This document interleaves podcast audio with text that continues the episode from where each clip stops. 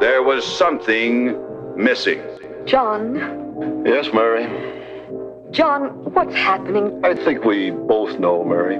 It's just that that we don't have Exactly. There's this awful gap in our lives just because we don't have. The first viewing of a motion picture. Welcome. to Movie Virgins. Hallo und herzlich willkommen zur neuen Folge der Movie Virgins. Mein heutiger Gast ist sowohl mein Gast als auch mein Chef. Ich begrüße heute Thomas. Hallo. Ja, hallo. Jetzt bin ich ein bisschen nervös. Ich hatte schon so gerade so einen kleinen Stotterer drin, aber wenn der Chef jetzt noch mit dabei ist, dann äh, bin ich mir da unsicher. Nein, alles gut. Ich äh, überwache das natürlich und kontrolliere, wie das heute so läuft. Ne? Und dann danach führen wir noch ein Personalgespräch. Verdammt, okay. ich möchte aufhören. ähm, ich weiß nicht warum. Scheinbar haben wir gerade irgendwie Horrorwochen bei den Movie Virgins. Wir hatten ja zuerst Harry Daytree, Midsommar und dann noch das Ding aus einer anderen Welt. Und du gehst sogar noch einen Schritt weiter und sagtest, hey, Body Horror mag ich. Ähm, du hast dir heute die Fliege ausgesucht, den du bisher noch nicht gesehen hast. Ja, das ist richtig. Das war tatsächlich auch gar nicht so leicht. Ne? Ich meine, wir suchen ja jetzt schon seit ein paar Wochen, Monaten, ich weiß gar nicht, irgendwie tatsächlich einen Film, den ich noch nicht gesehen habe. Das war schwieriger, als ich gedacht habe. Ja, ja, und der Hammer ist ja wirklich, dass du mir alles, dass wir so ein paar Vorschläge hatten und dann hast du irgendwann in so einem Nebensatz mal ähm, drei, vier Vorschläge reingehauen, wo ich dachte, die würde ich alle nehmen. und ich habe doch schon alles gesehen und äh, war auf deiner Watchlist und habe da noch ein bisschen geguckt und sowas und äh, ja, in einem Nebensatz hast du dann im Endeffekt die Fliege erwähnt und da dachte ich, ach komm, passt gerade thematisch rein, den nehmen wir heute. Ja, lustigerweise sind es dann oftmals Horrorfilme, weil wer mich kennt, weiß, ich gucke gerne Horrorfilme. Allerdings finde ich die meisten Horrorfilme auch scheiße. Es ist irgendwie so eine Hassliebe und äh, deswegen gibt's dann immer mal ab und an so ein paar Filme, die ich noch nicht gesehen habe, ja. Okay, gut. Jetzt bin ich noch gespannter, weil du hast mir ja bisher immer noch nicht gesagt, wie du den Film findest. Äh, vielleicht erstmal für die Zuhörer. Wir reden heute über Die Fliege, quasi das Remake von David Cronenberg von 1986. There is a limit, even to the imagination. Human teleportation, molecular decimation, breakdown, and reformation is inherently purging. Where our greatest creations meet our deepest fears. Something went wrong, Seth. When you went through, something went wrong. You are about to go beyond that limit. Those weird hairs that were growing out of your back, I, I had them analyzed. They were definitely not human. If you saw how scared and angry and desperate he I'm sure Typhoid Mary was a very nice person too when you saw her socially. No! You're afraid to be destroyed and recreated, aren't you? You're changing, Seth. Everything about you is changing. Oh no, what's happening to me? Am I dying? I want to know what's going on. What does the disease want? It Wants to turn me into something else. Oh no. A fly got into the transmitter pod with me that first time when I was alone. Don't go back to it. it Could be contagious. Ah, I'm afraid! Don't be afraid. No. Be afraid. Be very afraid. Help me. Please, help me. Thomas, wie kam es, dass du bisher um diesen Film herumkamst? Weil er ja gerade im Horrorgenre und auch, ja, gerade im Bodyhorror und ähnliches ja schon so einen gewissen Ruf hat. Ich kann es gar nicht ehrlich gesagt beantworten. Okay. Ich habe ja viele, viele Body-Horror-Filme aus der Zeit auch gesehen und äh, letztes Mal hattet ihr ja das Ding aus einer anderen Welt besprochen, einer meiner absoluten Lieblingsfilme in diesem Genre. Und irgendwie ist der, ich, ich wusste, dass er da ist und ich wusste eigentlich, dass ich ihn auch mal sehen muss, aber ich kannte halt auch schon viel aus äh, YouTube-Video-Essays, aus Zusammenschnitten von so äh, Top 10 Body-Horror-Filmen oder sowas. Und ich wusste auch, worum es geht und was passiert. Also inhaltlich war mir alles schon gewahr. Und irgendwie war dann das Interesse nicht so stark, dass ich gesagt habe, so, boah, jetzt heute Abend schnapp ich mir mal ein Popcorn und guck auf jeden Fall die Fliege und hol den nach. Deswegen war das ganz gut, dass du jetzt gesagt hast, so komm, jetzt musst du aber. Okay, also du bist aber nicht vollkommen unbedarft an den Film rangegangen, sondern kennst eben schon, ich sag mal, die Schlüsselszenen oder. Genau, ne? Also das ist halt über die Zeit hinweg kriegt man ja doch mal so ein bisschen was mit. Aber nichtsdestotrotz, das war jetzt auch nicht so, dass ich jetzt den kompletten Film schon kenne und äh, mich mega gespoilert habe, sondern eher so die ja, ikonischen Bilder. Aber jetzt noch mal den Film zu sehen und die Geschichte zu sehen, war noch mal was anderes. Ah, okay. Ähm, Nochmal kurz vorab, bevor wir in den Film reingehen. Ich sagte gerade Remake und zwar ähnlich wie bei Das Ding aus einer anderen Welt ist es so, dass die Fliege von Cronenberg ein Remake ist. Das Original wurde 1958 veröffentlicht, was aber noch gänzlich anders funktionierte als die Fliege heute, beziehungsweise aus den 80ern.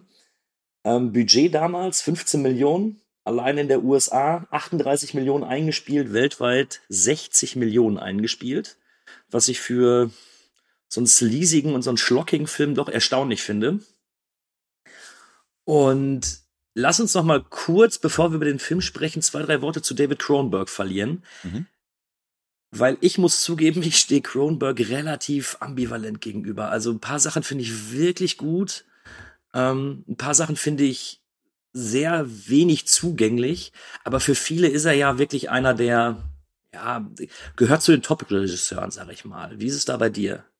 Ich habe noch mal in seine Vita jetzt im Vorfeld des Podcasts geguckt, weil ich mir dachte, also du kennst einige Filme von ihm, aber nicht alles, glaube ich. Und da ist mir dann sofort Scanners und Videodrome irgendwie ins Auge gesprungen, die ich in den 90ern als Kind schon gesehen habe. ähm, genau, und äh, einer meiner Lieblingsfilme, Existenz, der tatsächlich sträflich oftmals vernachlässigt wird oder den viele gar nicht kennen, ehrlich gesagt. Und das ist so ein fantastischer Science-Fiction-Philosophiestreifen, der richtig eklig ist an manchen Stellen. Alleine dafür muss man ihn richtig feiern. Und Cronenberg ist halt ein Regisseur, der sehr, sehr handwerklich unterwegs ist und sehr das Genre auch schon früh geprägt hat, wohin es sich entwickelt. Schon in den 70ern und dann halt in den 80ern nochmal. Ähm, danach wurde es aber irgendwann dünn. Die, ich muss gestehen, das letzte Mal, als ich ihn gesehen habe, weil er spielt ja auch, er ist ja auch Schauspieler, war in Star Trek Discovery. Das fand ich mega witzig. okay. Ja, ich muss zugeben, äh, Existenz habe ich immer für so ein Billigfilm gehalten, weil dieses Cover so furchtbar war, wenn ich oh, das mal in der Bibliothek habe stehen sehen. Sträflich, sträflich. Dann musst du den auf jeden Fall nachholen. Ja, okay. Okay. An der Stelle sei versprochen, mache ich. Hole ich nach und gebe dir dann einen kurzen Bericht. Sehr gut. ähm, also können wir eigentlich festhalten, wir kennen so die, ich sag mal, die großen Filme von Cronenberg, aber so richtig in der Materie und Riesenfans, dass wir uns alles angeguckt haben, alles abfeiern, sind wir auch nicht. Äh, nein. Vielleicht irgendwann mal, aber aktuell so peu à peu, wenn es mal zum Beispiel jetzt wie jetzt passt. Übrigens lustigerweise, das, äh, das basiert ja auf einer Kurzgeschichte, die im Playboy veröffentlicht wurde. Ja. ja. Finde ich bis heute immer noch witzig. Hat nicht auch damals Stephen King ein oder zwei seiner Geschichten erst im Playboy veröffentlicht? Ja, ja, auf jeden Fall. Und an der Stelle sei an alle gesagt, den Playboy kann man auch kaufen, ohne auf Brüste zu stehen. Das geht. Man kann auch wirklich die Geschichten da drin lesen. Mhm. Es ist nicht nur eine Ausrede an alle Frauen, die das gerade eben hören. so. Du hast ja jetzt heute den Film das erste Mal mit deiner Frau geguckt. Ja. Ich weiß schon, wie deine Freundin fand. Die fand den so okay. Genau. aber das hat nichts zu bedeuten, beziehungsweise vielleicht schon, aber ihr Geschmack ist da, glaube ich, einfach anders. Ähm, und da habe ich schon ein paar herbe Enttäuschungen mittlerweile erlebt, weil ich hatte sie irgendwann dazu gedrängelt, dass wir unbedingt Alien 1 und Alien 2 und eigentlich auch 3 und 4 gucken. Wir sind nicht zu 3 und 4 gekommen, was mhm. daran lag, dass sie bei 1 gesagt hat so, ja, ist nett, ne? Und bei 2, ja, das Ende war ganz okay. dann habe ich gedacht, okay. Bis gerade eben mochte ich dann nicht, wirklich. dann habe ich auch gedacht, so, okay, gut, dann äh, spare ich mir das, glaube ich mal. Und wir hatten jetzt letztes Wochenende unser Texas Chainsaw Massacre Wochenende, wo wir einmal das äh, Remake von Netflix geguckt haben, was wir aber beide eher so solar fanden und ja. das ist auch echt bescheuert dumm einfach. Und dann haben wir uns das Original nochmal angeguckt aus den 70ern. Und ich habe es gefeiert, weil ich Filme auch gerne aus ihrer zeitlichen Perspektive heraus gucke. Und meine Frau auch so, ja, war nett, ne? Ich stell dir keinen lieben Gruß von mir, bitte, ja? Mach ich, ist okay. So, aber deine Frau fand ihn meh. Ich kann schon sagen, ich finde ihn sehr gut. Mhm. Wie findest du ihn? Ich auch. Also ich, wenn ich es in Punkte fassen müsste von unserem Wertesystem her, liegt er, glaube ich, bei 8,5 von 10. Also ja, ich habe okay. gesehen, wir haben eine Kritik von Pascal, das ist, glaube ich, mit neun von zehn. Ähm, ich glaube, so weit würde ich jetzt nicht gehen. Da habe ich dann doch mal ein, zwei Punkte. Aber er ist das, für das, was er ist, 1986, ich meine natürlich 1986 eh Top-Jahr, also abseits von Tschernobyl, aber da bin ich auch geboren. Und, ich ähm, auch, ich auch. Siehst einfach für das Jahr. Hervorragendes Jahr. Äh, genau, und dafür ist er halt wirklich herausragend, weil er, also nicht nur von den Effekten her, das ist alles handgemacht, ähm, sondern auch, weil er diese, diese Geschichte wirklich schnörkellos und zielgerichtet und vor allen Dingen in solchen kleinen Schritten erzählt, dass ich richtig Spaß daran hatte. Das ist schön zu hören. Ich habe ihn jetzt aufgewertet. Ich war bis zur Sichtung vor zwei Tagen auch bei R8,5. Habe ihn jetzt tatsächlich auf 9 sogar hochgesetzt.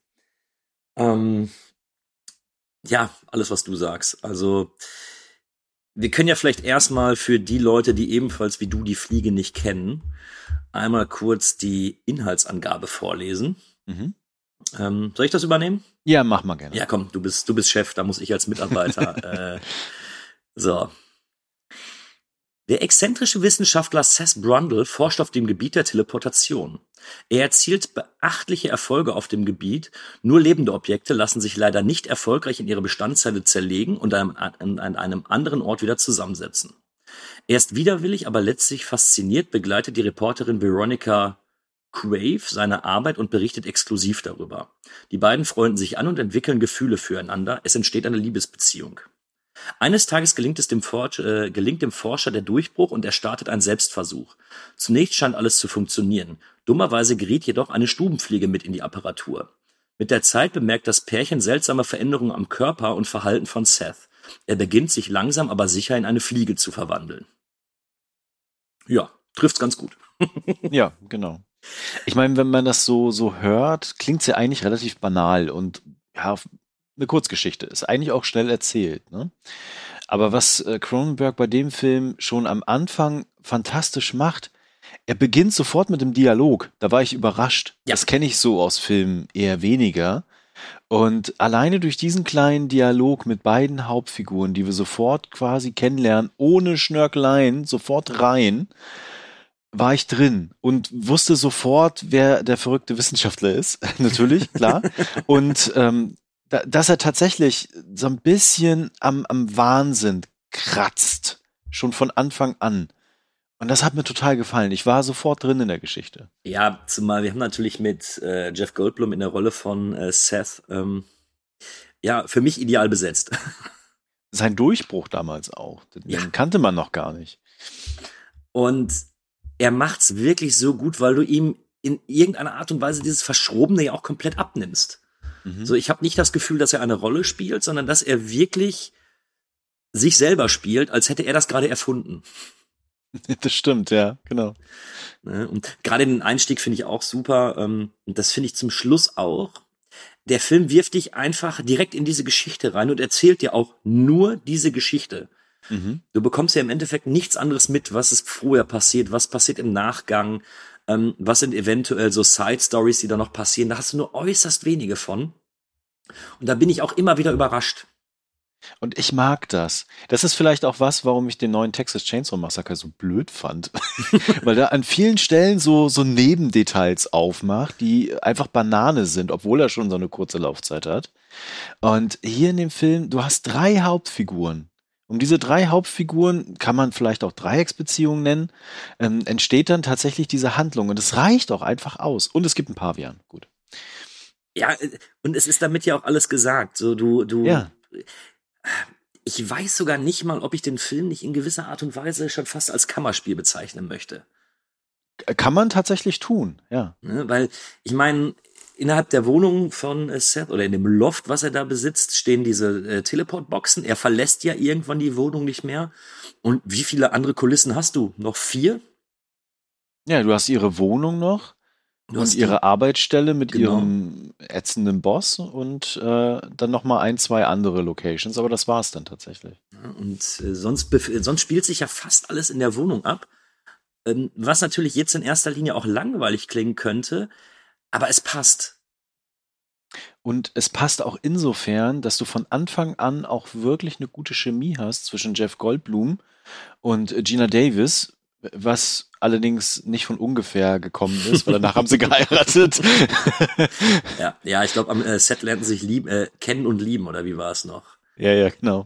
Und äh, ja, man spürt's auch einfach. Ne? Also die, es ist nicht aufgesetzt, das Ganze, sondern das, das entwickelt sich auch sehr ruhig. Und die Art und Weise, wie die miteinander umgehen, zumal ja auch die äh, Veronica oder hier gespielt von Gina Davis, ähm, ja auch erst Zweifel hat und sie, sie will ja eigentlich gar keinen Kontakt zu ihm haben, wo sie so, ja, nee, ich verlasse jetzt doch lieber deine Wohnung, nee, war jetzt irgendwie doch eine dumme Idee, dahin zu gehen.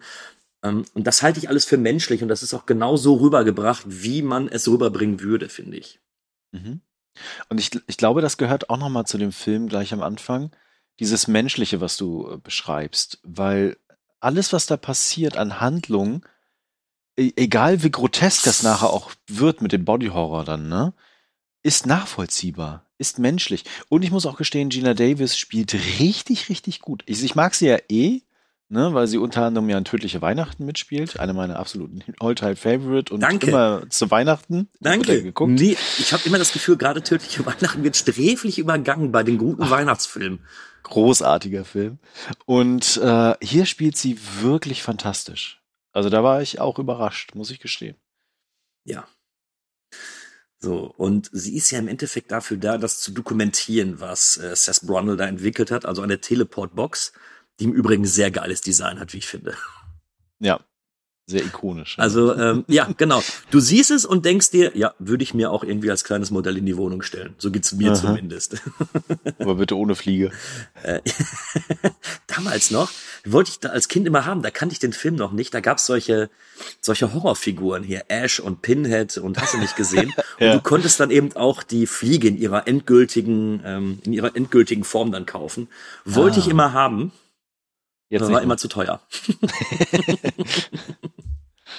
ähm, wo war ich denn jetzt? Genau. Sie soll ja alles dokumentieren. Ähm, die probieren das aus. Sie probieren mit den Teleboxen Schmuck, beziehungsweise in dem Fall eine, eine Strumpfhose, glaube ich, war es, oder einen Strumpf, Strumpf zu verschicken. Genau. Und es funktioniert und jetzt ist sie auch angefixt. Und ja, ich weiß, warum sie bei ihm bleibt, weil wenn ich bei dieser Erfindung oder bei dieser, bei dieser Vorführung dabei gewesen wäre, würde mich auch interessieren, wie es da weitergeht. Genau. Er ist ja auch charmant und ein bisschen kauzig, höchst intelligent natürlich, ne? Und hat halt diese besondere Situation mit dieser Erfindung. Also diese, diese Romanze, die dann entsteht, kann man natürlich sagen, oh, das geht jetzt ein bisschen schnell, so, ne? Ähm, mhm. aber tatsächlich fand ich das nachvollziehbar. Gut, was du hier natürlich nicht hast, ähm, das wird ja jetzt relativ schnell abgehandelt im Film, dass sie ihm da ist, Videoaufnahmen davon macht. Ja. Ähm, aber du weißt ja im Endeffekt nicht, wie lange sie schlussendlich bei ihm ist. Das, das kann ja wirklich auch ein paar Tage gewesen sein. Ja. Ne, weil er entscheidet sich ja dann auch den, den Pavian zu, oder einen seiner Paviane den zu teleportieren. Bruder. Und ja, das geht nicht so gut aus. ähm, ich, ja? Ich muss ja gestehen, das ist ja was, ähm, was ich erstens sehr faszinierend finde und zweitens, wo mein äh, Logiksystem wieder aktiviert wurde. Es tut mir leid. Horrorfilme und Logik sind immer nicht äh, so, die, die führen immer einen Kampf in meinem Kopf. Äh, auf jeden Fall, äh, alleine so ein System zu erfinden, was Teleportation von Gegenständen möglich macht, wäre herausragend für unsere Welt. Das müsste noch nicht mal Lebewesen teleportieren können. Das nur so am Rande. Also er hätte einfach Schluss machen können. Ähm, aber tatsächlich dann diese Teleportation mit Lebewesen. Er versucht ja dann, also das fand ich auch, es gibt nicht so viel technisches Know-how oder Larifari, das dann so irgendwie so erklärt wird. Es gibt so ein paar Momente, wo ich mir dachte so, hm, ja, ganz interessant, äh, wo er dann meinte so, er, es braucht das, das Künstlerische am Fleisch. Der Computer muss lernen, wie er quasi kreativ das Fleisch identifizieren kann. Das fand ich ganz nett. Ähm, aber die Teleportation an sich ja quasi mit einer zweiten, darum geht's ja nachher. Er verwandelt sich ja in die Fliege und ne, ich glaube, das ist auch selbsterklärend. Wir spoilern auch hier. Ja, natürlich, natürlich. Äh, Spoiler. Ähm, dass die Fliege mit reinfliegt dann und dann mit teleportiert wird und der Computer quasi überfordert ist, wie er mit diesen zwei DNA-Sequenzen umgeht. Da dachte ich mir dann so, Moment mal, eigentlich besteht unser Körper hauptsächlich aus fremden Organismen, die auch alle eigene DNA-Stränge haben. Ja, okay. Das ist dein Problem an dem Film. Das ist Nein, nicht gänzlich, aber da an dem Punkt dachte ich mir so, Hm. Aber er hat ja eine innere Logik, der Film, Ja. die ja wirklich äh, Ja, ja. konsistent auch ist. Ne? Also was ich, du hast vollkommen recht, das ist mir auch wieder aufgefallen, dass ich ähm, jetzt, ich hatte den Film, glaube ich, zwei Jahre nicht gesehen oder so und war immer davon überzeugt, dass viel, viel mehr äh, Zeit auf das Computerprogramm äh, genutzt wird und was da jetzt überhaupt passiert und wie es gemacht wird. Aber ich finde es eigentlich schön und das, das, ich hatte vergessen, dass es so einfach ist, wo Jeff Goldblum einfach sagt, ja, ich sag dem Computer, was er macht und das tut er dann auch.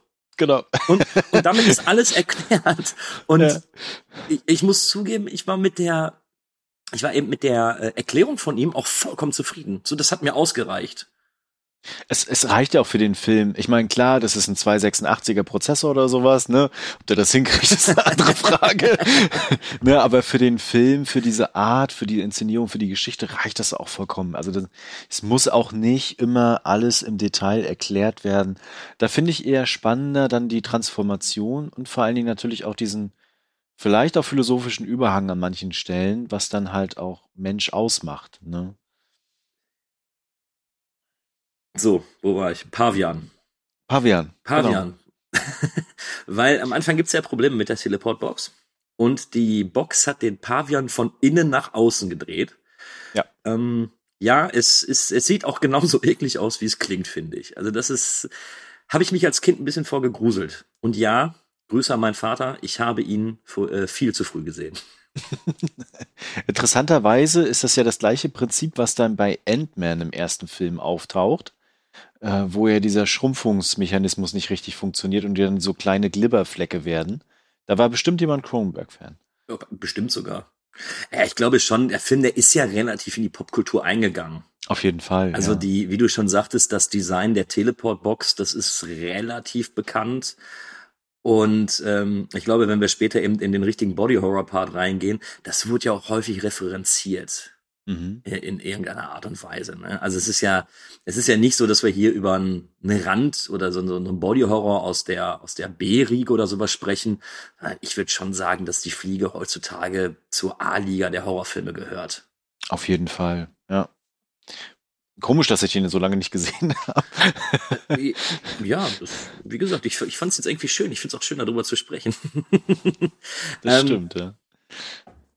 Also, es geht ja dann weiter und was ich, und da kommen wir auch wieder zu dem Menschlichen. Die beiden streiten sich ja, weil die drei Hauptdarsteller haben ja eine Art Dreiecksbeziehung. Dieser, ich habe mir nämlich was aufgeschrieben. Mhm. Creepy Dude duscht. Oh ja, das ist eine, das ist eine Ähm, eklige Szene. Ja. Weil der Boss von Gina Davis ist äh, gleichzeitig auch ihr Ex-Freund, vermute ich mal. Mhm. Und ähm, sie steht natürlich immer so ein bisschen noch äh, mit ihm im Kontakt, weil sie nicht nur ihr Ex ist, sondern natürlich auch ihr Boss. Muss Rede und Antwort stehen, muss eben auch mal ähm, in sein Büro kommen, muss sich mit ihm in irgendeiner Art und Weise unterhalten. Ich möchte kurz auf die Szene reinge äh, eingehen. Sie kommt nach Hause, sie hört die Dusche und der creepy Typ steht einfach unter der Dusche und duscht, weil er gerade in der Nähe war. ja, ich habe doch noch deinen Schlüssel. Aha. Finde ich relativ unzeitgemäß. Mm, Aber das ist auch interessant an dem Film, weil er wird ja wirklich so als Obermacho-Arschloch dann äh, etabliert. Aber irgendwie ist er ja danach dann nicht, nicht so. Also das ist, ist auch ganz cool gemacht, ehrlich gesagt, dass äh, das auch nicht so schwarz und weiß ist alles. nee, genau. Und ich glaube, da sind wir auch wieder bei dem Punkt, das ist menschlich. So verhalten sich Leute eben. Ja. Ne, ich meine, äh, ich weiß nicht, ob du äh, noch irgendwie Kontakt zu deinen Ex-Partnern hast oder so, oder Ex-Partnerinnen Nee. hast. Ähm, so, man hat sich natürlich auf einer gewissen Art und Weise versucht man sich eventuell zu verstehen, weil man äh, viel Zeit miteinander verbracht hat, aber vielleicht ist man da auch nicht immer, immer ganz so nett, wenn es dann in gewisse Bereiche reingeht. Ne? Also ich, ich kann Mhm. das schon nachvollziehen. Und der macht es ja nur aus Liebe. Äh, Ja, er will sie einfach zurückhaben auf die übelste Art und Weise. ähm, das ist aber eigentlich auch mit der Grund, warum äh, Seth sich dann überlegt, den Selbstversuch zu machen, weil er hat Angst, Veronica zu verlieren. Er betrinkt sich, auch ein menschlicher Zug, Ja. und überlegt sich dann, hey, es hat vorher mit dem Affen geklappt, nachdem er der Maschine beigebracht hat, wie Fleisch funktioniert. Geht in die Das ist auch immer noch geil, ey. Ich bringe meinen Computer morgen auf bei, wie Fleisch funktioniert. Es ist so einfach, Thomas. Es ist Ja, ja, einfach. total einfach. ähm, macht den Selbsttest und der Computer und wir als Zuschauer wissen schon, okay, da ist noch etwas mit in der Box außer Seth. Er selber aber nicht. Ähm, ja, das finde ich richtig cool gemacht. Also nicht nur wie die Fliege eingeführt wird, es gibt so ein bisschen so Foreshadowing quasi. Ja, ja, klar. Und äh, der Pavian ist so witzig, weil er dann vor der Tür steht und weiß, dass die Fliege da drin ist und du denkst die ganze Zeit, oh ja, er weiß schon, was passiert.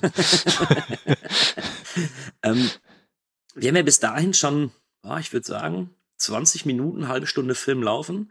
Es oh, länger, glaube ich sogar. Das ist tatsächlich, passiert das, glaube ich, erst nach 40 Minuten oder so. Hattest du bis dahin das Gefühl, dass der Film irgendwie zu langatmig war oder ist dir zu wenig passiert oder sagst du, okay, nee, das hat mich gefesselt? Es war kurz davor, dass ich mir gedacht habe, so, wann, wann geht's jetzt eigentlich los? Ne? Mhm. Oder sagen wir 30 Minuten, ich weiß es gerade nicht mehr. Ich, glaube eher 30 ähm, Minuten. Und äh, aber es war kurz davor, dass ich gedacht habe, so jetzt muss aber langsam mal, aber dann kam ja schon die Szene und dann dachte ich mir, okay, das ist jetzt ein guter Zeitpunkt. Ich habe jetzt alles über die Charaktere soweit erfahren. Ne? Es gibt jetzt diesen kleinen Climax und dann kann es aber losgehen. So. Ja, ich kann dir sogar jetzt schon sagen, ich finde diese lange oder in Anführungsstrichen lange Einführungsphase der Figuren im Nachhinein sehr, sehr wichtig, wenn mhm. wir uns äh, später auf den Schluss beziehen.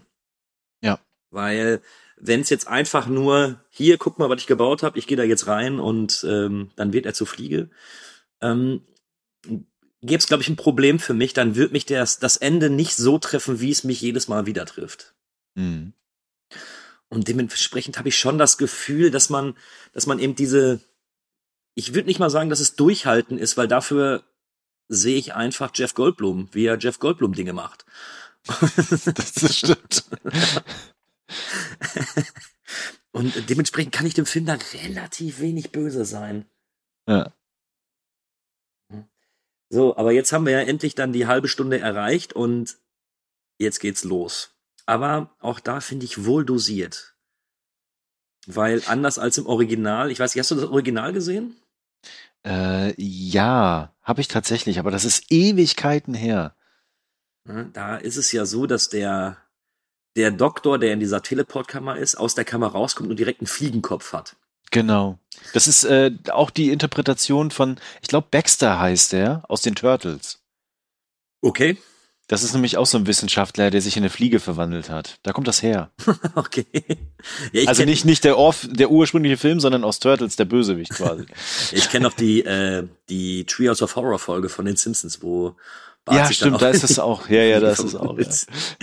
ähm, aber hier ist es ja nicht so, dass wir direkt den Body Horror präsentiert bekommen oder irgendwie eine mhm. Art Monster äh, präsentiert bekommen, ähm, sondern es geht ja in, in wohldosierten Zügen los. So erst wachsen sehr komische Haare mhm. aus äh, an, an, seinem Körper. Sein Gesicht verändert sich so ganz leicht. Es sieht aus, als ob er irgendwie Akne hat oder sowas. Ähm, aber alles noch irgendwie erklärbar. Naja, es gibt ja einen krassen Moment. Weil äh, sie kommt ja dann zurück von, von der Geschichte mit ihrem Ex-Freund und nochmal klarzustellen, so von wegen, hier läuft nichts mehr. Äh, während er dann ja in der Maschine war und dann ja, schlafen sie auch erstmal wieder zusammen und dann am nächsten Morgen wacht sie auf und er ist schon aufgestanden, weil oh, Energie, ne? Und macht dann erstmal ein paar richtig krasse sportliche Übungen an der Stange etc wo, wo du denkst so, wow, okay, alles klar. Das ist wirklich ein cooler Moment, der macht auch Spaß. Und du denkst dir dann schon so, ja, ja, freu dich mal, aber wir wissen schon, was kommt. Haben die nicht auch vorher irgendwie mehrere Stunden miteinander geschlafen? Gab's da nicht auch was? Das, also, das kommt danach, das kommt danach dann, ja. ja, und äh, er trinkt den Kaffee mittlerweile auch sehr, sehr komisch. Ja. Weil er trinkt, ähm, er nimmt eher eine, ein bisschen Kaffee zu seinem Zucker. Äh, Finde ich ganz schön, weil es auch nie wirklich die, den Hauptakt übernimmt. Auch diese sportliche Betätigung, es wird ja so abgetan, so von wegen so, wow, du hast aber Energie. Ja, vor allem die Begründung ist auch mega, die er dann findet, weil er überlegt dann selber natürlich auch so ein bisschen, was ist passiert. Und die Begründung ist auch geil.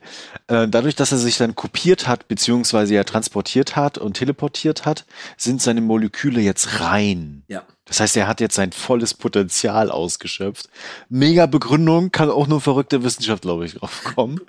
Findest du? Also ich fand die, ich fand die Erklärung für ihn sehr logisch, weil er wusste ja eben nicht, dass noch etwas mit da drin ist. Und Ja, das, das stimmt schon, aber allein die Idee, dass ich mich quasi detoxe, indem ich mich teleportiere, finde ich witzig, weil das würde ja bedeuten, dass die in Star Trek ja immer topfit sind. du mit deinem Star Trek. Ja, das wäre eine geile Vorstellung, muss ich gestehen. ähm, ja, das mit dem Zucker noch ganz kurz, das fand ich auch witzig, wo er den ganzen Zucker in den Cappuccino reinhaut. Ähm, und nachher dann mehr Zucker drin ist. Das ist auch ein bisschen klischeehaft, ne? Als wenn alle Fliegen immer so auf Zucker stehen würden, ne? Ich habe mich noch nie mit einer Fliege unterhalten. Ich kann das nicht sagen, aber ich weiß, wenn ich ein äh, süßes Stückchen Kuchen draußen habe, äh, da, dann kommen die Fliegen aber ganz, ganz schnell an. Ja, genau. Ja, und aufgrund des Reinigungsprozesses ähm, möchte er ja auch unbedingt, dass Veronica auch in die Teleportbox geht und äh, die dann quasi das, das Supercouple wären. Ja. Ähm, was sie dann ja verneint. Er kann ich aber auch nachvollziehen. Also ich wäre jetzt auch nicht, glaube ich, nicht der Erste, der bei so einer Box sagen würde, so, ja, da springe ich auch rein. Ja, zumal nicht, nachdem ich gesehen habe, was mit dem Affen vorher passiert ist. Äh, ja, genau. Und das finde ich eigentlich ganz schön, dass du ähm, jetzt eben einen kleinen, äh, kleinen Bruch kriegst, weil als Veronica das Haus verlässt, kommt sie zu einer, also da kommt die erste richtige Eve-Szene und davon hat der Mhm. Film richtig viele. Ja. Ähm, aber da, ganz ehrlich, alles was mit Fingernägeln ist, finde ich scheiße. So Mhm. mag ich nicht sehen. Aber Cronenberg übertreibt's. Aber la- lass uns doch, bevor wir da zu den äh, richtigen Body-Horror-Sachen kommen, Ja. vor allen Dingen mit den Fingernägeln, weil es gibt ja davor eine Szene, die quasi auch so einen Bruch in diesem Film darstellt. Weil vorher haben wir ja eher so diese Liebesgeschichte, ein bisschen Stimmt, die kommt ja noch wissenschaftlicher- vorher. Ja. Genau, ein bisschen wissenschaftlicher Kontext und so und ah, klar, einen verrückten Wissenschaftler. Und nachdem er ja so fit ist und dann einen Streit hatte, weil sie ja nicht in die Box geht, dann geht er quasi aus und will sich eine neue Frau suchen, die dann mit mir top ist. Und dann geht er ja in eine Bar und reißt irgend so x-beliebige auf dann, indem er sich äh, zum Armdrücken Ja. hinsetzt und jemanden Armdrücken macht. Und da reißt er in kurzer Hand den Knochen aus der Hand. Und das ist so eine krasse Szene, das ist auch so unvorhersehbar. Ehrlich, ich sag's da und dachte mir so, wow, okay. Das ist auch so explizit dargestellt. Bis zu dem Zeitpunkt dachte ich mir die ganze Zeit, warum hat er eigentlich heute immer noch ein FSK 18? Ja. Und dann dachte ich mir so, okay, alles klar, jetzt weiß ich. Siehst du, deswegen lade ich mir Gäste ein. Ich hätte die Szene jetzt tatsächlich übersprungen. Ja, nee, die ist, oh, die ist total Ich finde die wichtig. super. Ich finde die Ja. generell super. Auch äh, gut, diese Bar, wenn man so Frauen äh, kennenlernen kann. Hey, ich hab's immer falsch gemacht. Jetzt einfach jemanden den Arm brechen müssen. Einfach, einfach hingehen und sagen, ich nehme dich jetzt mit. genau. genau, und dann will er sie ja noch in die Teleportbox reinzwingen, wo dann Veronica noch kommt. Äh, ihr sagt, verschwinde lieber und dann erst mit äh, Seth bricht. Mhm. Ähm, Und, äh, Ja. da, da sieht man ja auch schon die, die, die ersten Verwandlungen. Ne? Im Gesicht hatte er dann plötzlich so ein paar Flecken. Äh, seine Haare, beziehungsweise die Stelle am Rücken, wo er sich ja verletzt hatte, die wird auch ein bisschen grotesker, nenne ich es jetzt mal. Und dann beginnt das tatsächlich mit den Fingernägeln. Boah. Das, das ist echt eklig. Ja. Ah, weil, also, an die, die es nicht kennen, stellt euch das vor. Er steht vorm Spiegel. Er ähm, wird den ganzen Film über schon eingeführt, dass er an den Fingernägeln kaut. Mhm. Und das tut er dann auch. Und auf einmal hat er seinen kompletten Fingernagel im Mund. Ja, und Und- es wird nicht der, der einzige bleiben. Und nachdem er dann noch etwas daran rumdrückt und überlegt und guckt, was da passiert sein könnte, spritzt noch Eiter. Bäh! Ja, Ekelhaft. Ekelhaft. Genau, und vielleicht an dieser Stelle mal zu den Effekten. Die sind, hatte ich ja schon gesagt gehabt, alle handgemacht. Es gibt keine Computereffekte in Mhm. dem ganzen Film.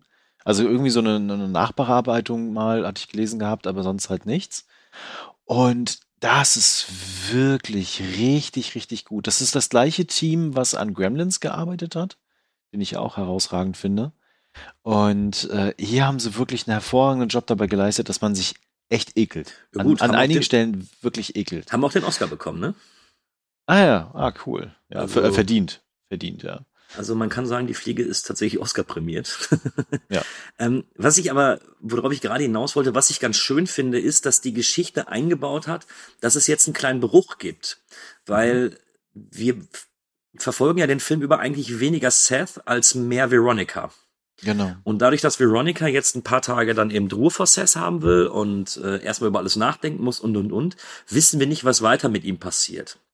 Und anstatt jetzt zu sehen, wie, wie seine Transformation weitergeht, geht jetzt Veronica ein paar Tage später zu ihm hin und entdeckt dann immer erst das Ausmaß, was also in ein paar Ta äh, was in ein, was ein paar Tage später passiert ist. Und ich finde, ab jetzt ist es nur noch ekelhaft. Es ist jedes Mal schlimmer, ehrlich Ja, gesagt. Ja. Ja. Äh, mittlerweile, ich glaube, bei dem Gespräch, wenn die sich nochmal wieder treffen, verliert er sein Ohr. Ja. Ähm, er zeigt Veronica, wie er nun Nahrung aufnimmt. Oh, das ist richtig. Das ist wirklich eine widerliche Szene. Bah. Weil, vielleicht, wenn ihr es nicht wisst, ne, nach dem Film bin ich ja natürlich auch ein bisschen schlauer. Du bist jetzt Fliegenexperte, wa? Genau, ich bin jetzt Fliegenexperte. Fliegen haben halt ein Exem, äh, ein Enzym, meine ich, äh, was sie quasi aussondern und ihre Nahrung verflüssigen, und dann sie danach quasi mit dem Rüssel wieder aufzunehmen und zu trinken, weil sie können keine feste Nahrung zunehmen. Und natürlich, wenn sich ein Mensch in eine Fliege verwandelt, macht er genau das. Und das zeigen sie so perfekt. Das ist so eklig. Und es gibt danach nochmal eine Szene, wo er, wo der, der, der, der Ex-Freund quasi sich so ein Video anguckt und du siehst das Video nicht, du hörst es nur, Ja. wie er quasi in den gleichen Moment nochmal beschreibt, wie er quasi seine Nahrung zersetzt und trinkt und du hörst es echt nur und du hast nur Kopfkino. Ja, aber du siehst nur ihn ja auch. Kopfkino. Du siehst ja dann, Ja. Äh, du siehst ihn ja da sitzen, wie er sich dieses Video anguckt. Du hörst ihn. Und du siehst so sein, Großartig. sein entsetztes Gesicht dabei. Und das ist vielleicht auch etwas, was äh, man vielleicht auch neueren Horrorfilmregisseuren und Regisseurinnen mitgeben kann. Ja, du kannst immer alles gut darstellen und solltest es auch und vielleicht an manchen Stellen auch ein bisschen sehr explizit, aber du musst es nicht immer. Ja. Das kann auch einfach effektiv sein, wenn man es nicht sieht und nur hört. Ich finde sogar, dass der Film ab dem Moment noch cleverer wird, Ja. weil Jeff Goldblum oder Seth Brundle überlegt sich ja jetzt, er weiß, dass er sterben wird oder er geht fest davon aus, dass er sterben wird und sieht sich jetzt selbst als sein eigenes Projekt, was er fortführen kann, beziehungsweise was er untersuchen soll. Und äh, hat ja auch dieses Video nur gemacht, weil er sich selbst mittlerweile als Brundle-Fliege betitelt Ja. und äh, somit sich ja im Endeffekt selber untersucht. Und das macht so viel Sinn, weil wir bekommen ja jetzt alles gesagt. Weil wenn wir irgendwas nicht verstehen, bekommen wir es gesagt, aber ohne dass es aufgesetzt ist. Also nicht in irgendwelchen ähm, cringy Dialogen, die dann geführt werden, sondern so, wir, wir sehen dann ja auch einmal, wie er an seinen Badezimmerschrank geht, diesen öffnet und alles Mögliche an, an seinen Körperteilen da drin liegt, was er alles so verloren hat. Unter anderem ein Ei, wenn ich es richtig gesehen habe. Ja, und, und Finger glaube ich auch, weil die Finger wachsen ja auch zusammen mittlerweile. Ja. Das ist ein kleines Museum, ja. Und er verliert seine Zähne. Aber das macht so viel Sinn und da finde ich auch, dass Kronberg da äh, genau richtig gearbeitet hat, ähm, weil so bleibt es auch nachvollziehbar.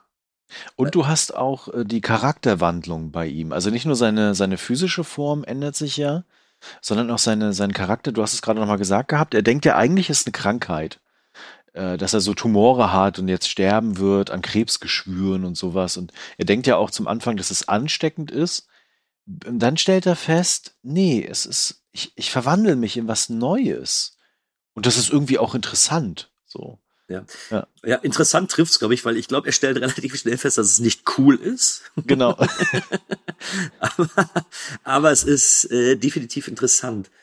Ähm, da ist mal meine Frage. Ich meine, wir später, das sind ja so die richtig expliziten Sachen in der Mitte des Films. Und Mhm. eben am Ende, wenn er sich komplett in, in Brundle-Fliege verwandelt, dann wird's ja auch nochmal. Ähm, aber jetzt haben wir ja noch ein bisschen Exposition, auf die wir Mhm. gleich noch ein bisschen eingehen werden. Aber wie steht's mit dem, äh, ist es für dich bis dato genug Body Horror? Ja. Weil ich, ich frage dich aus folgendem Grund. Ja. Ähm, es gibt, du, wie hast du den jetzt gesehen? Auf, auf Netflix oder hast du die DVD? Äh, auf, auf Disney, Disney, da Ja, läuft ja auch Star. Auf Disney. Das ist immer noch so ein Ding, das auf Disney Plus sowas wie die Fliege. Aber nun gut. Ja, großartig, ja. Das hatten wir ja schon mal. ähm, es gibt nämlich noch zwei Szenen. Eine hat es nie in den Film geschafft und eine ist nur im Bonusmaterial zu finden. Mhm.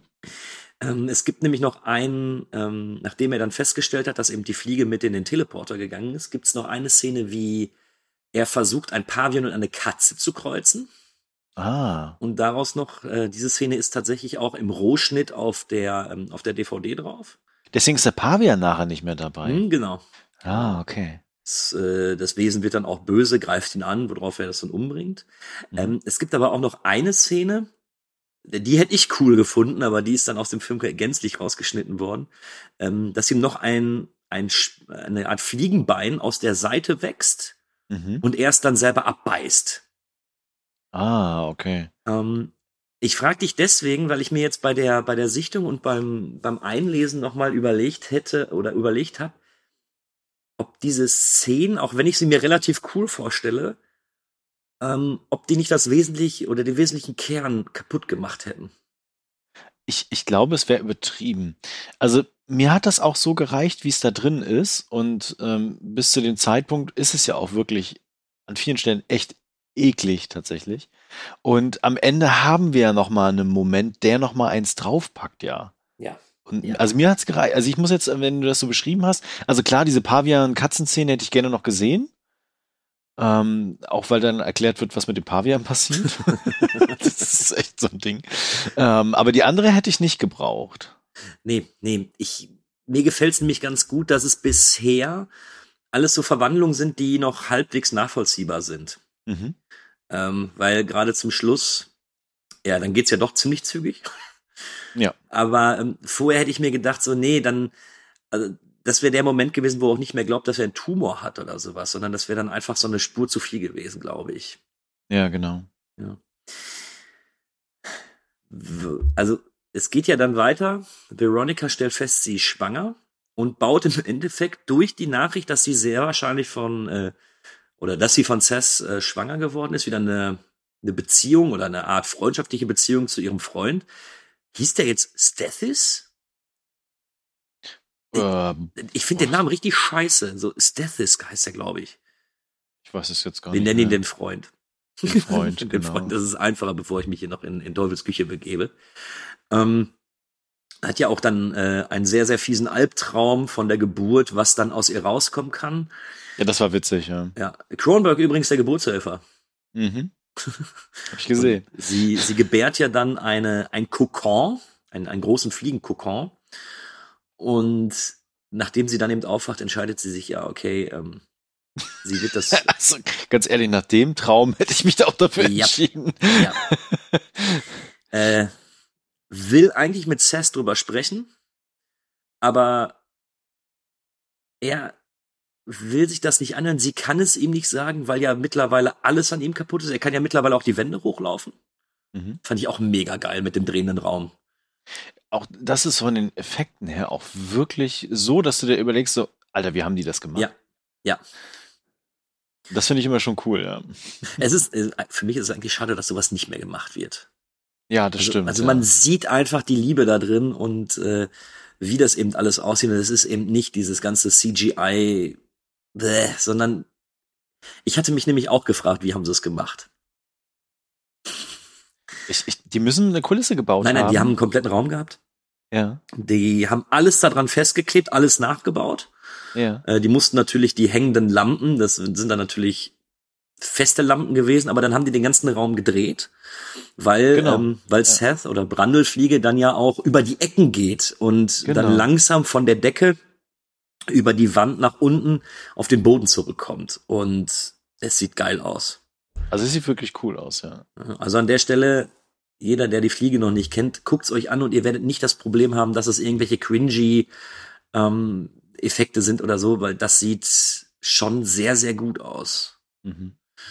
Ähm, naja, aus Angst, ihm das zu sagen mit dem Kind, entscheidet sie sich ja, ihm nichts, ihm das nicht zu erzählen, um ihn nicht traurig zu machen oder sonst was. Er geht ja davon aus, dass er bald den, den Moment erreicht hat, wo er sterben wird und möchte dann ja abtreiben. Nur das kriegt Seth ja trotzdem mit und überlegt sich nun, ja, okay, vielleicht könnte ich mich befreien, wenn ich Veronica und das ungeborene Kind in eine Telebox packe, mich in die andere und wir uns in eine dritte teleportieren und dann eine Einheit sind. Ja, großartige Idee. Äh, die Idee war wirklich nicht durchdacht von ihm. ja, genau. Der hat wahrscheinlich sein Gehirn nicht mehr so ganz funktioniert. Aber die, die Szene, die dann ja kommt, wo er dann in der Geburtsklinik dann ja so reinspringt, das war wirklich so ein bisschen Phantom der Oper mäßig, Ja. muss ich gestehen. Ja.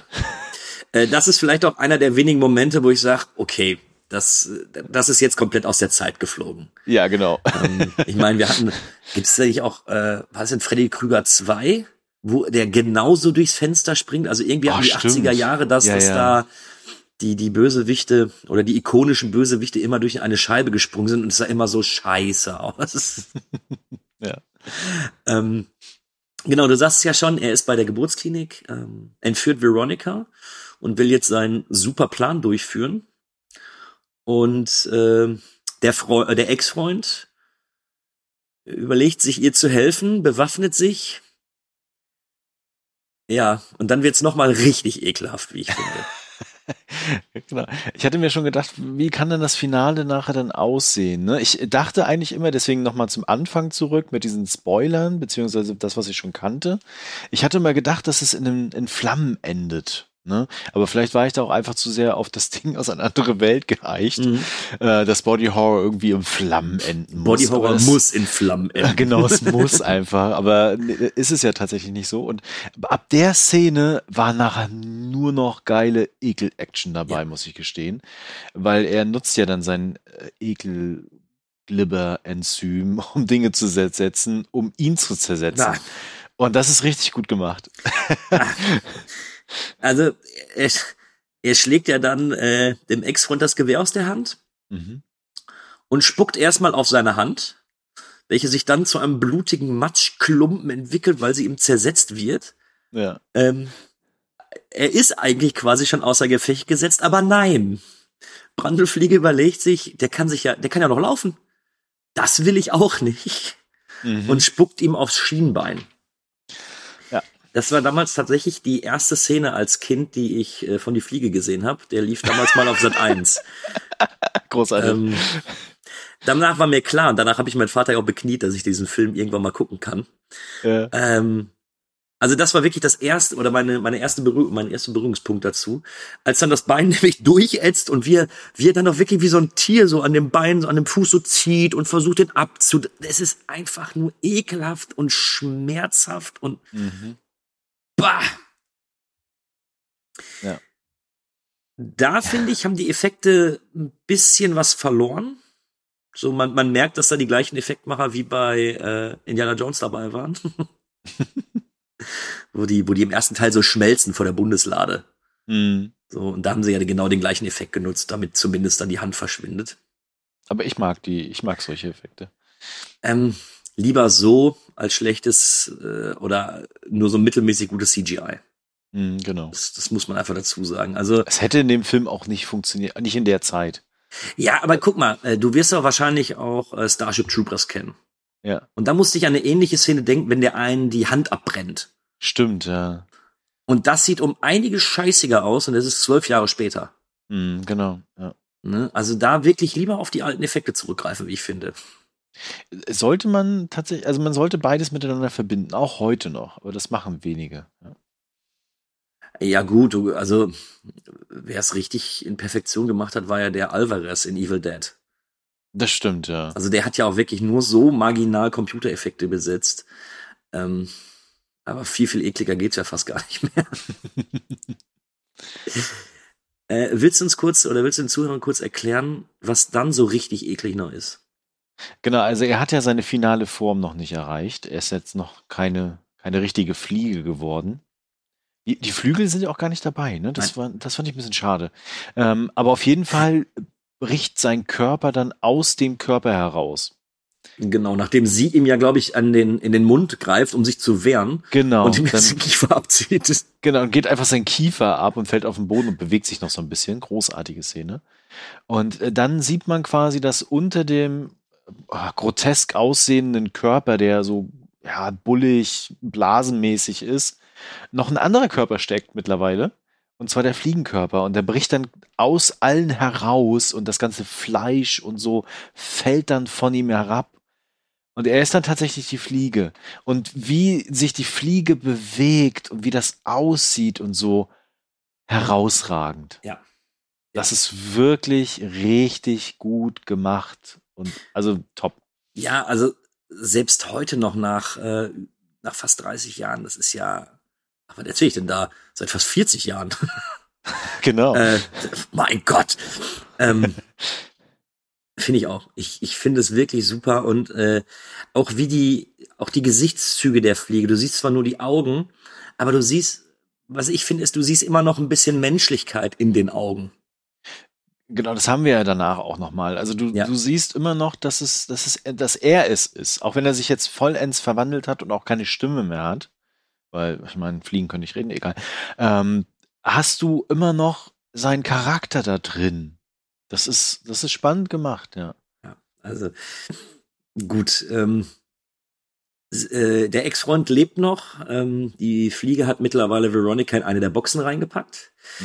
Äh, geht in die zweite Box. Und der Ex-Freund weiß nicht so ganz genau, was er machen soll, entschließt sich einfach, die Kabel der Teleport-Boxen durchzuschießen, damit es eben nicht zu der Teleportation kommen kann. Wohlweislich, wenn die Fliege da rauskommt, wird er deswegen sehr wahrscheinlich sterben. Mag die Fliege gar nicht, findet die richtig blöd, ähm, schlägt die Glasscheibe der Teleportbox kaputt, geht halb aus der Teleportbox raus und wird dann trotzdem teleportiert.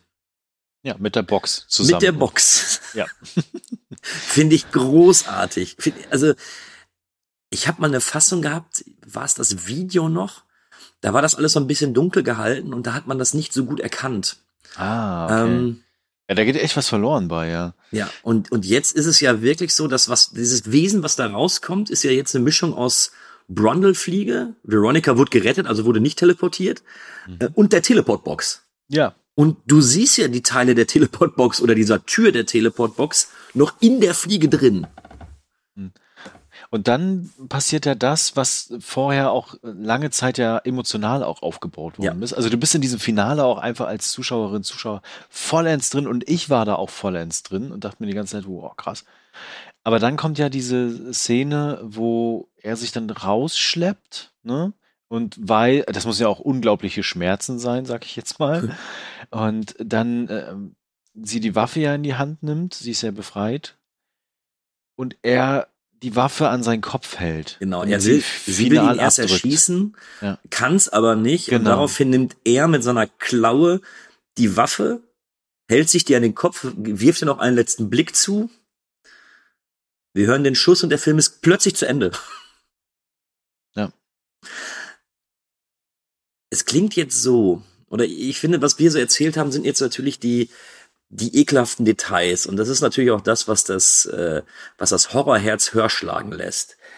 Ähm, ich find's aber traurig. Also ich finde den, den Film wirklich traurig zum Schluss.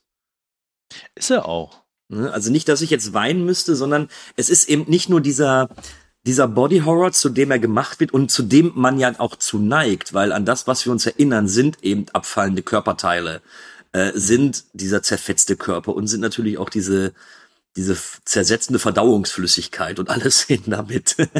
ähm, was man aber nicht vergessen darf, ist, dass es auch wirklich viele dramatische Anteile gibt und auch also ich kann alle, ich kann fast alle Figuren nachvollziehen, wie sie reagieren und fühle auch die ganze Zeit während der Laufzeit mit denen mit.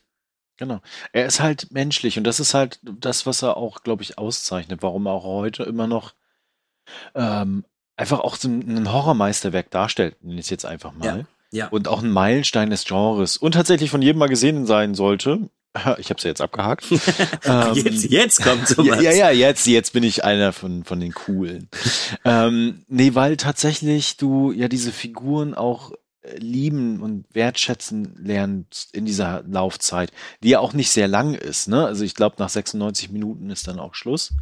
Also es ist jetzt auch kein exorbitant langer Horrorfilm, aber du hast von Anfang an diese Chemie zwischen den Figuren und du hast vor allen Dingen auch Brundle, der, den du bemitleidest. Ja. Das ja. war ja nicht sein Ziel und er ist ja auch keine Arschgeier, er ist ja kein, kein, kein verrückter Wissenschaftler, der die Welt irgendwie zerstören möchte, sondern er wollte einfach nur sein Experiment endlich beenden aus einer Situation heraus, wo er eifersüchtig und betrunken war.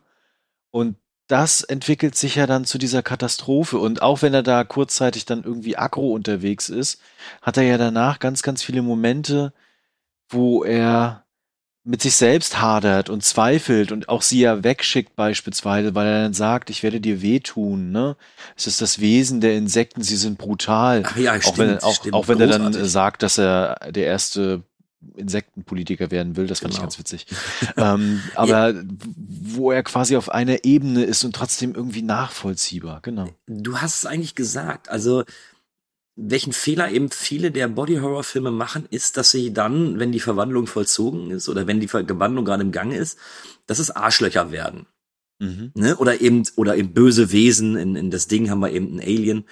Ähm, aber hier ist es so, er will das ja eigentlich gar nicht. Und es gibt ja Genau. genug Szenen, wo er wirklich sagt, geh weg, wir Insekten, wir kennen nicht gut und böse. So, wenn du ein Feind bist, dann, dann werden wir dich angreifen. So, wie du sagst, das ist die Natur der Fliege. Und äh, am Ende finde ich schon, dass eben die, es ist menschlich, es ist in meinen Augen sogar dramatisch und es ist weit weg davon jetzt ein, der klassische, er hat seine Splatter-Momente, ähm, und die sind sehr gut und die werden für viele bestimmt auch das, der Hauptgrund sein, warum man sich vielleicht in viel zu jungen Jahren die Fliege anguckt. Das, das war bei mir nicht anders. Ja. ähm, aber ich finde schon, dass man, dass man später oder wenn man den Film ein bisschen wirken lässt, einfach auch drüber nachdenkt und sagt, okay, ähm, da ist doch mehr drin, als ich dachte. Also ich, ich nehme aus dem Film eventuell ein bisschen mehr mit, als es am Anfang vermuten lässt. Auf jeden Fall. Und er ist ja auch zeitlos. Er ist an sich von seiner Geschichte und von seinen Figuren und von der Erzählung und natürlich auch von den Effekten her äh, auch wirklich zeitlos. Das Einzige, was man ihm ankreiden kann, sind mittlerweile die 80er Jahre Frisuren und Ausstattung und vielleicht die Kamera. Aber ansonsten kannst du den heute einfach reinlegen und hast immer noch einen Film, der einfach funktioniert. Ja, genau. Also wir lassen mal diese cringige äh, Szene mit der Scheibe weg. Die ist genau. ähm, ich hätte mir, also hättest du es besser gefunden, wenn die, wenn die Kamera beziehungsweise der Film auch den Sprung zwischen Brundle und äh, Veronica gemacht hat, oder fandest du das in Ordnung, dass wir wir kriegen Brundle ja nur am Rande mit fast, wenn er dann später die Verwandlung durchlebt. Also gefällt dir das besser so, wie es jetzt ist, oder hättest du das andere besser gefunden? Ich finde diesen dokumentarischen Stil, nenne ich es jetzt mal fast, ne, besser gewählt. Also kl- dann hätte man, glaube ich, von Anfang an eher einen anderen Fokus legen müssen. Mhm. Aber wir erleben ja die Geschichte dadurch, dass, also von immer von der, von der Seitenlinie heraus. Und das mochte ich aber auch irgendwie. Das ist, also ich glaube, das ist mein einziger Kritikpunkt. Ich weiß nicht, ob es besser gewesen wäre. Das muss ich an der Stelle sagen. Ja. Ähm, aber ich hätte mir fast noch ein bisschen mehr ähm, Verwandlung von ihm gewünscht. Also im Sinne von, warum dreht er jetzt komplett durch? Ähm, Mhm. Also dieser, das ist wirklich so. Ich finde, es geht dann ein bisschen zu schnell, dass er sagt, okay, der einzige Plan kann jetzt sein, dass wir ein Wesen machen aus Veronica, meinem Kind und mir ähm, zu einem neuen Geschöpf, weil wir dann besser sind. Ne, so. Ist doch voll logisch. ähm, ich weiß aber nicht, und das muss ich auch zugeben, ich weiß aber nicht, ob es besser wäre. Ob das den Film insgesamt nicht sogar um einige schlechter gemacht hätte. Also ich kann mich zumindest insofern anschließen, dass das Finale sehr abrupt kommt. Du, du hast dann so ein paar Schritte, die sehr schnell sind Mhm. und dann ist schon das Ende und die finale Verwandlung und bam, Ende. Mhm. Ne? Da, da gebe ich dir so, da gebe ich dir tatsächlich recht, weil du siehst ja eigentlich nur noch, wie er das in den Computer eintippt und der Computer quasi dann ihn sagt, so, das ist jetzt die Lösung. Unter anderem, ich glaube, so war es dann, und dann er quasi dann die Idee hat, das dann so zu tun. Ja, nee, er, er geht ja davon aus, er tippt ja in den Computer ein und der Computer sagt, ähm, dass er zu viele zu viele Fliegen-DNA in sich hat. Und jetzt Oder überlegt so, er sich ja genau, eben, ja. wenn man, wenn man jetzt zum Beispiel sich mit einem anderen Menschen kreuzt, habe ich ja wieder mehr menschliche DNA und könnte so die Fliegen-DNA so weit runterschrauben, dass sie obsolet ist in meinem Körper. Ich stell mir vor, er hätte noch ganz viele andere Tiere mit reingenommen. Ja, wobei äh, hätte ich auch geil gefunden. nee, aber diese, dieser Schritt tatsächlich, also da, da gebe ich, da gehe ich mit. Der, der passiert zu so schnell. Genau. Ne? Das also, ist dann so zack. Ja, das ist wirklich der einzige Punkt, den ich ganz, ganz, oder den ich zumindest kritisieren möchte, was ihn auch eben davon abhält, bei mir eine 10 zu sein. Weil an sich bis dato finde ich den Film so unglaublich gut und eben auch nachdem er seinen, seinen Plan gemacht hat und dann eben dieses Finale kommt, äh, was jetzt auch exzessiver klang, als es eigentlich ist, weil es ist auch relativ zügig abgehakt, ne? Mhm. Das ist ja jetzt nicht, dass wir da exzessiv 10, 15 Minuten diese Verwandlung sehen. Also, wie lange mag das gehen? Drei bis fünf Minuten maximal? Ja, ja, das dauert nicht lange, ja. Ne? Aber äh, auch das finde ich einfach super gewählt. Ich, ich mag diese, diese, diese, diese Stimmung, die der Film bei mir hinterlässt, wenn er dann eben endet, dieses ja, fast schon melodramatische. Ich mag die Horrormomente, aber das ist wirklich so der einzige, der einzige Moment, wo ich mir denke, so, ah, das, mm, mm, nee, das ist nicht ich, so meins. Ich kann mir halt vorstellen, das ist jetzt nur eine Vermutung, dass das natürlich auch unglaublich schwer ist und teuer ist am Ende, das alles so nochmal in Szenen auszudehnen, nenne ich es jetzt mal. Mhm. Und dass die einfach keine Möglichkeit hatten, das nochmal weiter auszubauen. Was mir noch so ein bisschen aufgefallen ist, es gibt dann immer diese Sprünge, wo quasi Veronica dann wieder in der Wohnung ist, mit ihm redet, dann wieder weg ist und dann wieder da ist, mit ihm redet. Das passiert so dreimal hintereinander. Und da, wo dann quasi so entwickelt wird von wegen, ah, okay, ich helfe dir, ich liebe dich unglaublich. Sie umarmt ihn ja auch, während er so so angesabbert ist und sowas alles. Meine Frau meinte dann so, boah, das muss aber echt wahre Liebe sein. ähm, das ist so ein bisschen auch schnell und sprunghaft erzählt. Das, da hatte ich so ein bisschen meine Probleme. Ja, gut, aber das, in meinen Augen ist es Meckern auf hohem Niveau.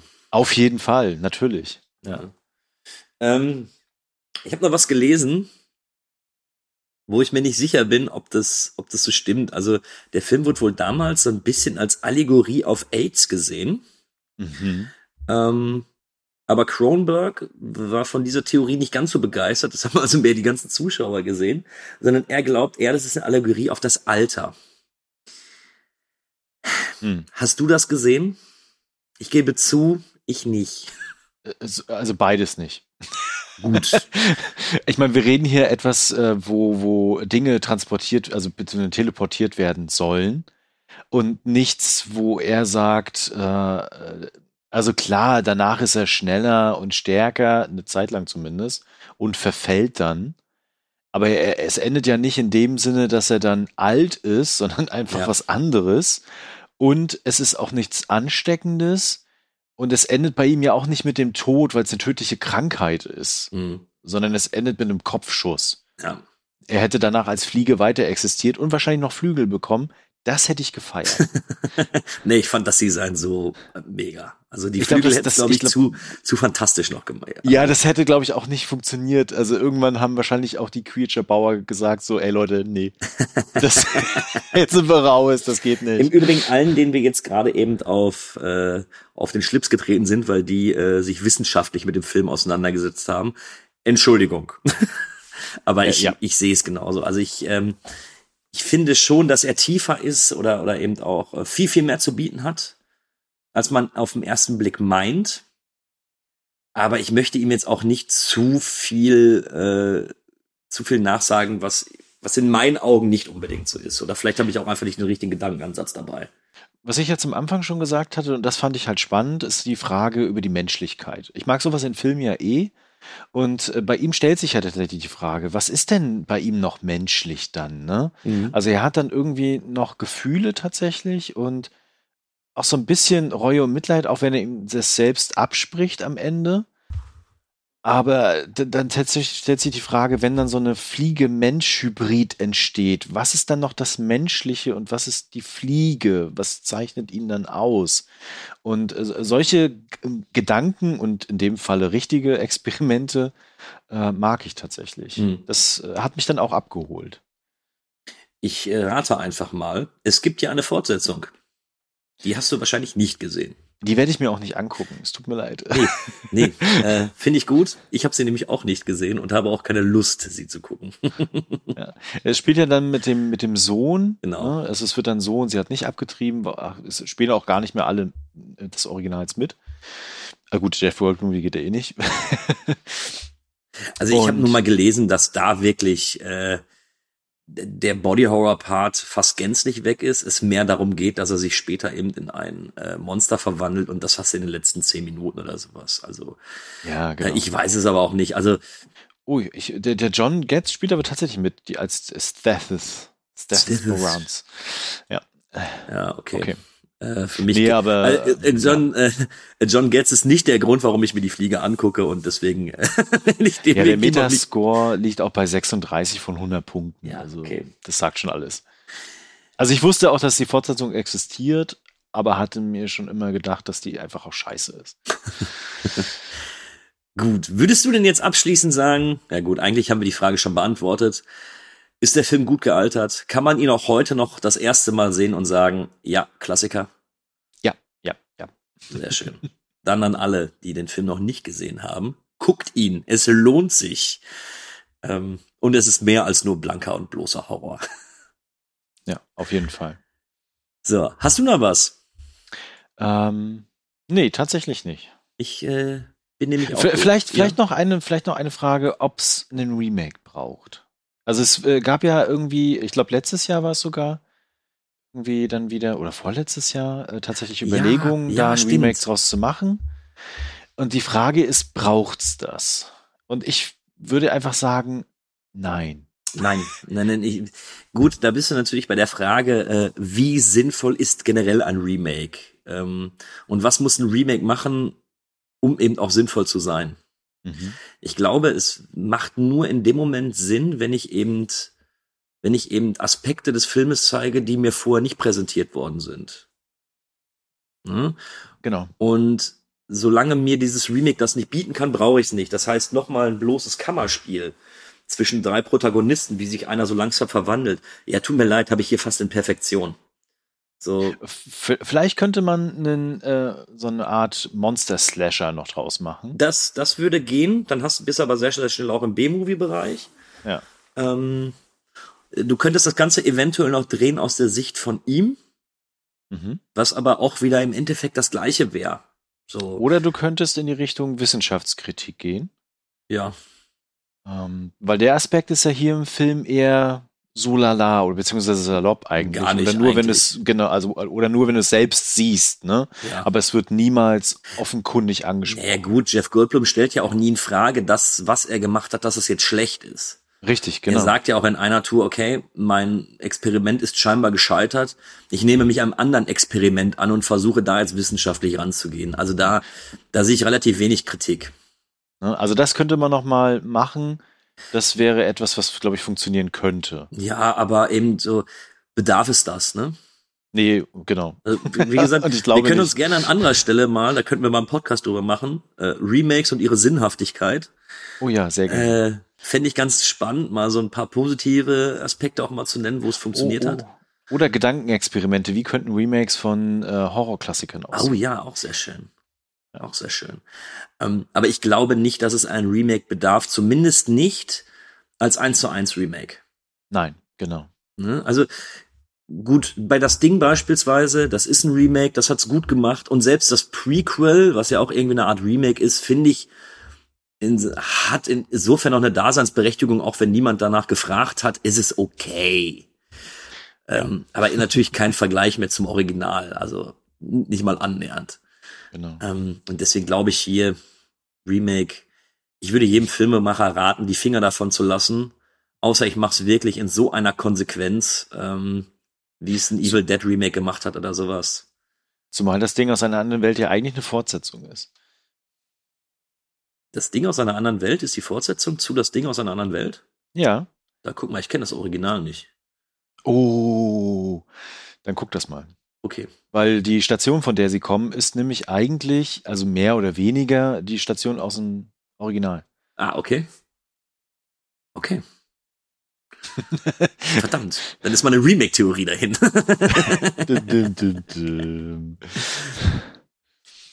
Thomas, es war mir eine Freude, mit dir zu quatschen. Das hat mir sehr viel Spaß gemacht. Ja, mir auch, ja. Ähm, ich glaube, wir konnten alle davon überzeugen, dass man die Fliege mal gucken sollte. Auf jeden Fall. Also Und hoffe es- ich zumindest. Und es freut mich, dass dir der Film gefallen hat. Also ich habe bei sowas immer ein bisschen Angst. Äh, die Fliege gehört eben für mich zu den großen Horrorfilmen, so der 80er. Ich gucke den sehr, sehr gerne. Ähm, und bei solchen Sachen habe ich immer Angst, wenn ich da dann stehe und mit dieser Grundwartung reingehe, so, ja, der ist so geil, den müssen jetzt alle anderen auch geil finden.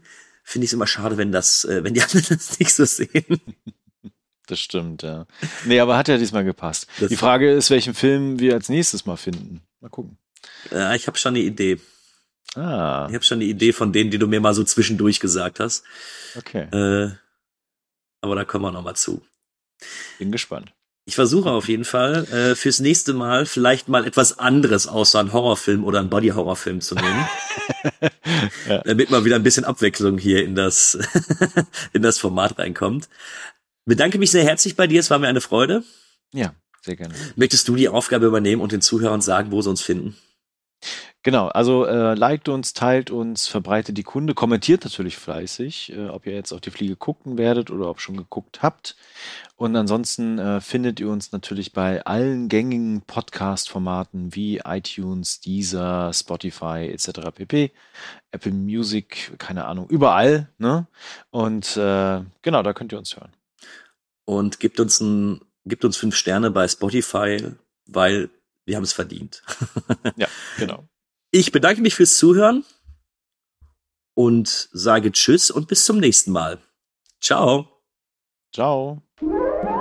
We've done it. After all these years, the first viewing And it's all because of Kühne.